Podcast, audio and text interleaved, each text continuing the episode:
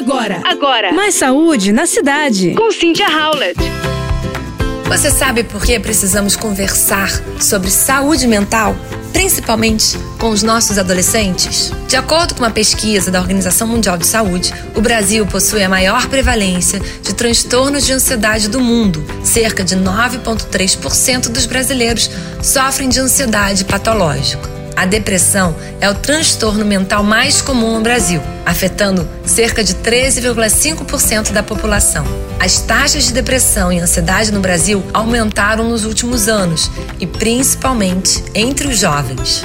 De acordo com a pesquisa da Fundação Daljaldo Cruz, 60% dos alunos do ensino médio no Brasil relataram ter crises de ansiedade e dificuldade para dormir durante a pandemia. E de acordo com a pesquisa da Universidade de São Paulo, 17% dos alunos do ensino médio no Brasil relataram ter depressão durante o primeiro ano da pandemia.